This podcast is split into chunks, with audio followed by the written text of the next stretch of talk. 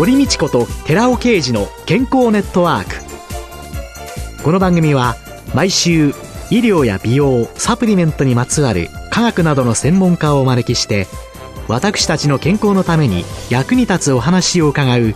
健康生活応援番組です。包摂体サプリメントと MGO マヌカハニーで健康な毎日をお届けするコサナの提供でお送りします。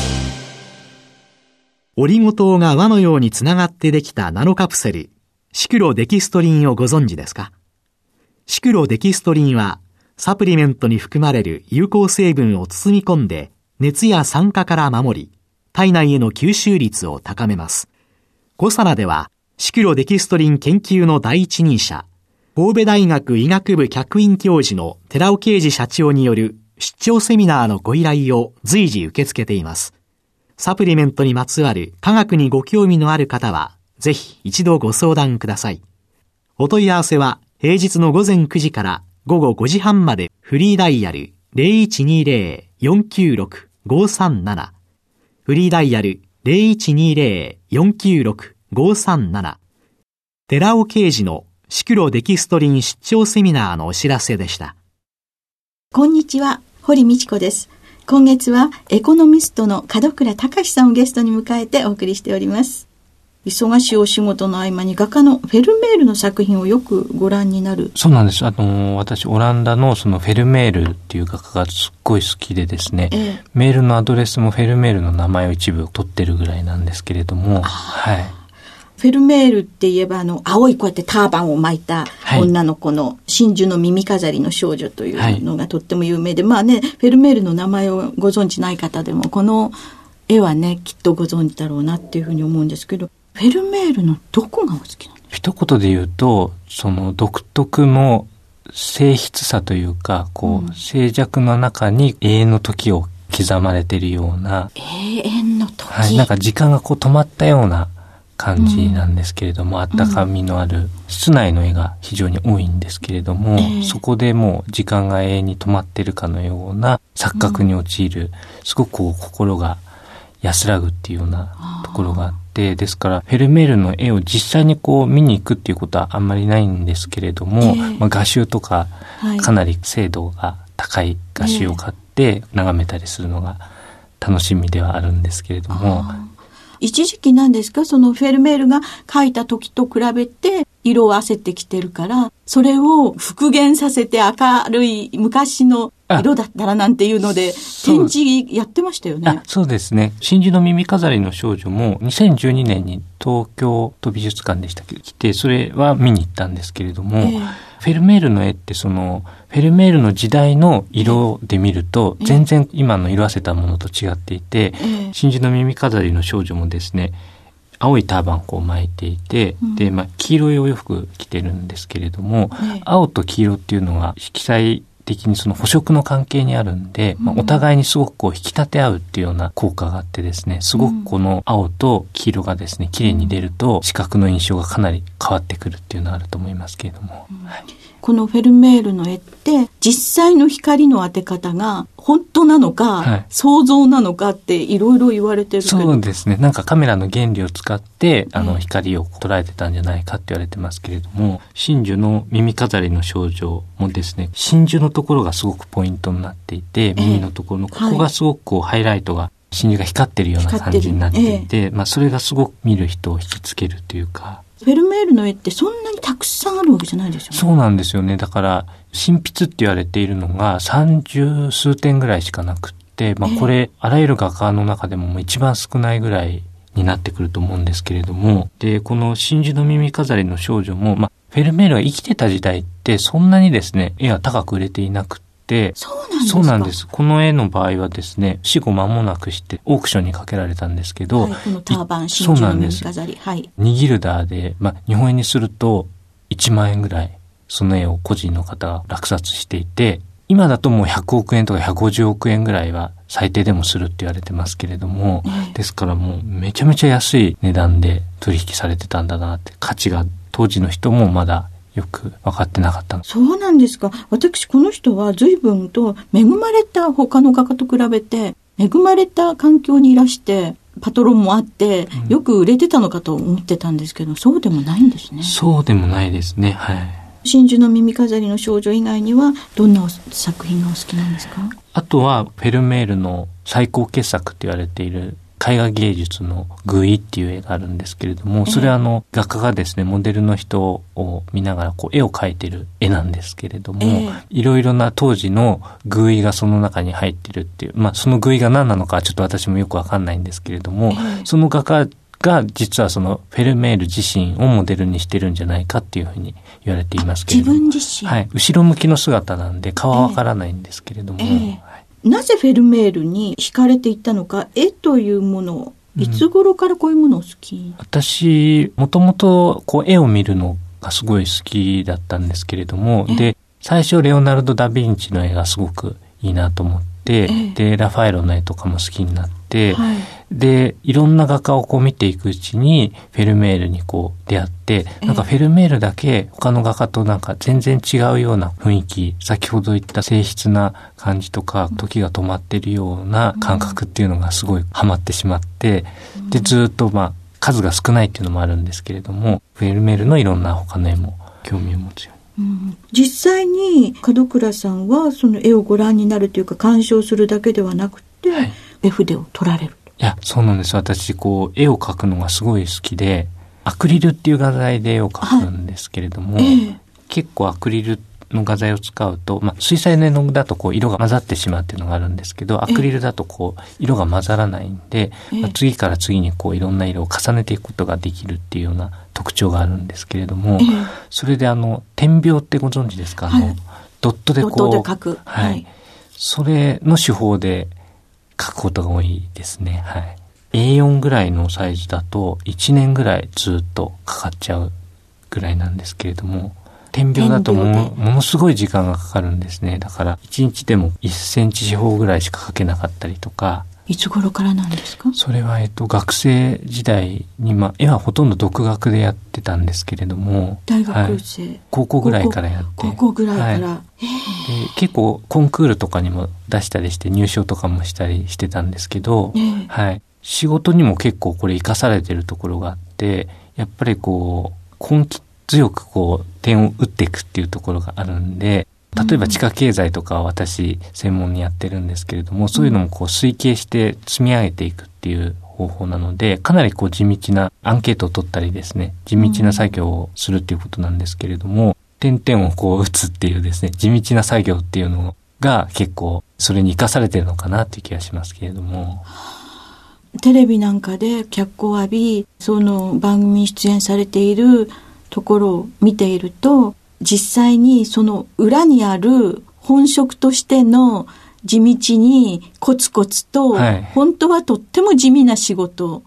そうですね。はい。だから。面っていうのが。エコノミストとか、まあ、経済を専門にやられてる方って、基本的にはかなり地味だと思いますね。統計の数字を細かいところを引っ張ってきたりですとか、そういう、なんていうのかな。同じことをずっとやってても飽きないとかですね。そういう資質っていうのは結構重要なのかなという気がしますけれどもね。だってあの統計の処理の仕方によって、全然見えてくるものが違ってしまったり、はい、嘘もつけちゃう時があったり。あ、そうなんですよね。だから数字をどういうふうに解釈するかっていうのが結構分かれたりするので、えー、はい、その辺は難しいですよね。あのねだから本当とっても地味な仕事、はい、で、でも片やすごいスポットライトが当たって、その精神的な、はい、それがやっぱり絵をお描きになったり絵筆を握られるというそういうようなところで精神的なバランスって取れていかれるんでしょうかね？そうですね。やっぱりその絵を見るとかですね。あと自分で絵を描くっていうのが一つのこうストレスの発散になってる部分っていうのはあると思いまして。だから結構仕事で忙しくしていても絵を描いたり絵を見てたりすると結構疲れがこうなくなるとかですね、うん、そういうのありますね。フェルメールは門倉さんの健康にとっても寄与してくれてる。え、そうですね。結構脳科学の研究でも、やっぱ絵を見たりするだけで相当なんかストレスが解消されるっていう効果はあるっていう研究もありますんで、やっぱり実際そういう効果って大きいのかなっていう気がしますけれども。その時って何に思いを馳せるんですか？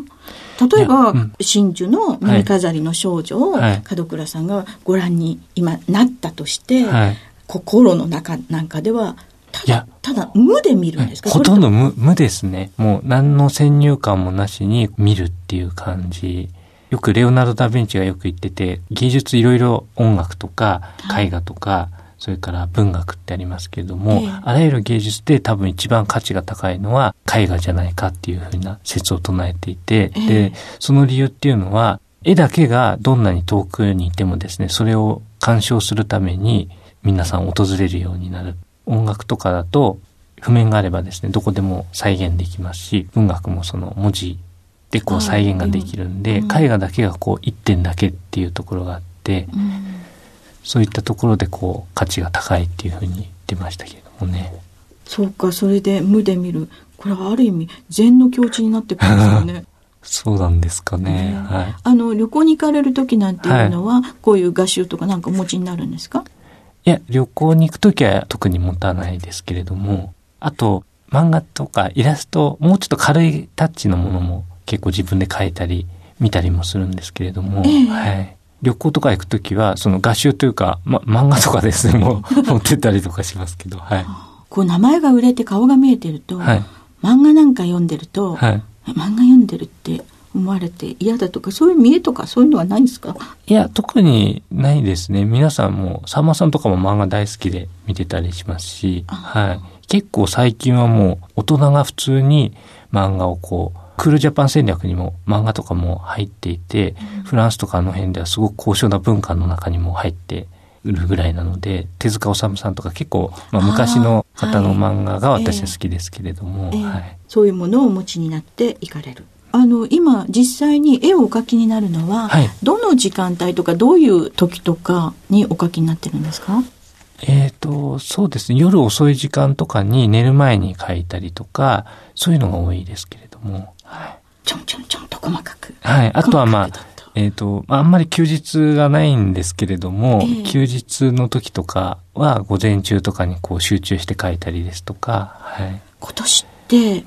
何日ぐらいお休み取れてるんですか、うん、いや、えっ、ー、と、今年はですね、1、3月期は、まあ、公演ですごくこう忙しくしていたので、本当にお正月の三が日ぐらいしか休んでないような。はい。よっぽどその仕事の中で絵を見てちょっと描いてみたり、コミック読んだり、はいいろんなことをしながら。あ、そうですね。だから、公園とかの移動時間が多いんで、その辺の隙間時間をうまく利用できればいいんですけど、ただ絵を描くと結構道具とかもあったりするんで、なかなか移動時間に揺れたりもしたりできないんで、はい。どっちかっていうとこう、読んだりとかそういうことが多いですけれども。はい、じゃあ移動時間にはそうやってコミックを読んだりして過ごし、はい、お家に帰って、ちょっと。はい、まあ、コミックだけ、まあ、読書もしますけども、はい。はい、大変失礼いたしました。多彩な読書をされるということで。今週のゲストはエコノミストの門倉隆さんでした。来週もよろしくお願いします。よろしくお願いします。続いて、寺尾刑事の研究者コラムのコーナーです。お話は、小佐奈社長で神戸大学医学部客員教授の寺尾啓二さんです。こんにちは、寺尾啓二です。今週は先週に引き続き、健康に良いもの悪いものというシリーズでお話しさせていただきますが、野菜食とカロリー制限 VS 肉食と運動というタイトルでお話しさせていただきます。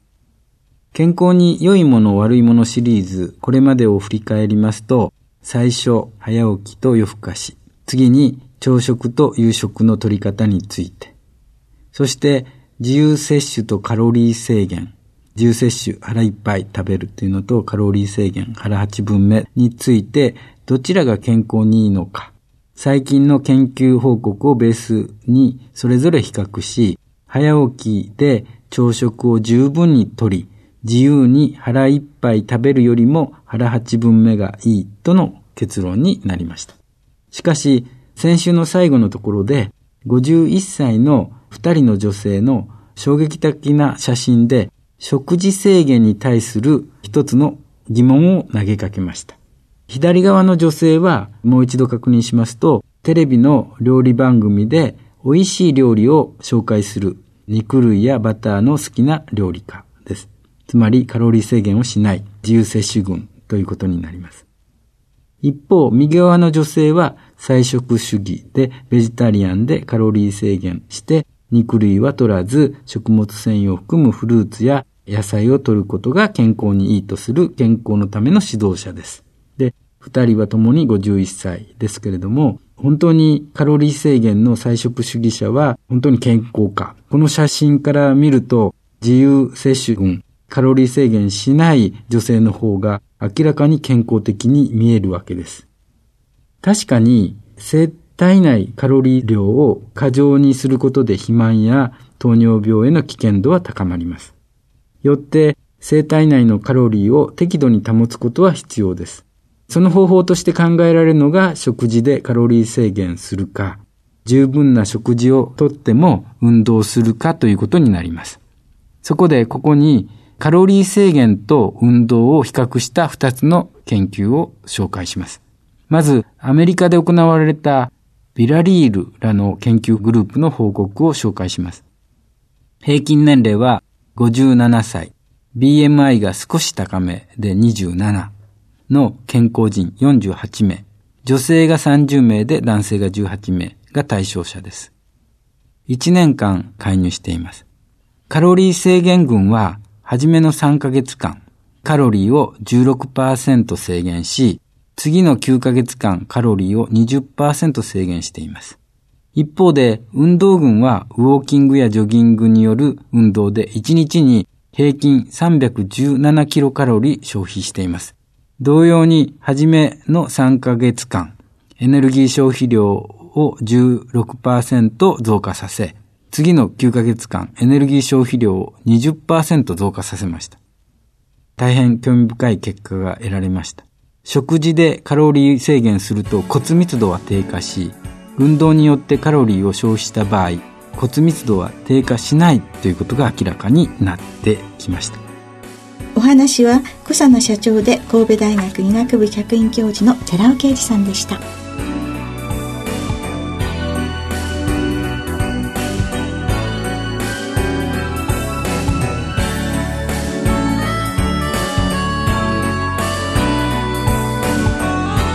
ここでコサナから番組お聞きの皆様へプレゼントのお知らせです。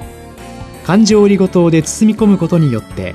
熱や酸化による影響を受けにくくして安定性を高めるとともに体内への吸収性を高めたコサナのナノサポート R リポ酸高級店を番組お聞きの10名様にプレゼントします。プレゼントをご希望の方は番組サイトの応募フォームからお申し込みください。コサナのナノサポート R リポ酸高級店プレゼントのお知らせでした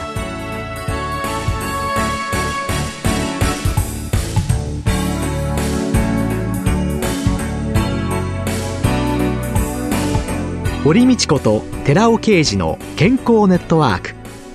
この番組は包摂体サプリメントと MGO マヌカハニーで健康な毎日をお届けするコサナの提供でお送りしました。